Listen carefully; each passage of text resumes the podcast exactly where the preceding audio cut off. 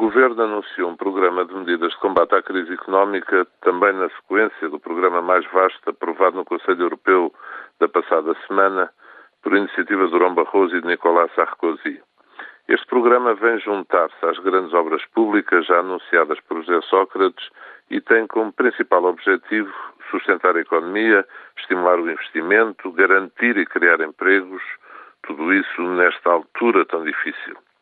Entretanto, várias irrelevantes vozes têm ouvido nos setores político, empresarial e universitário, chamando a atenção para a importância dos pequenos e médios projetos de investimento que sejam verdadeiramente reprodutivos, geradores de valor acrescentado, dinamizadores das prestações, potenciadores da nossa capacidade produtiva.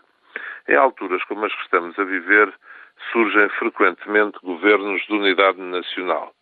Mas mesmo que essa unidade não se concretize ao nível dos próprios governos, é de elementar bom senso que existe em torno das grandes opções de afetação de recursos tão significativos como os que são disponibilizados nestas circunstâncias históricas específicas. Não faz qualquer sentido que, numa situação tão exigente, continuem as mesmas divisões de tempos de crescimento e de progresso.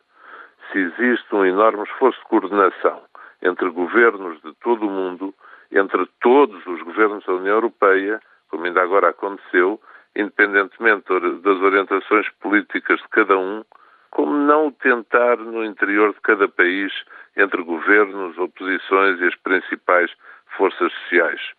Este tempo que é diferente exige atitudes políticas diferentes, a começar pelos governos. O que está a passar em Portugal, à esquerda do PS, é um sinal de como as coisas vão mesmo mudar. Ninguém tem de estar de acordo sobre tudo, mas o interesse coletivo exige um esforço grande da parte de todos para haver acordo no essencial das medidas a tomar para vencer a crise e para voltar ao progresso.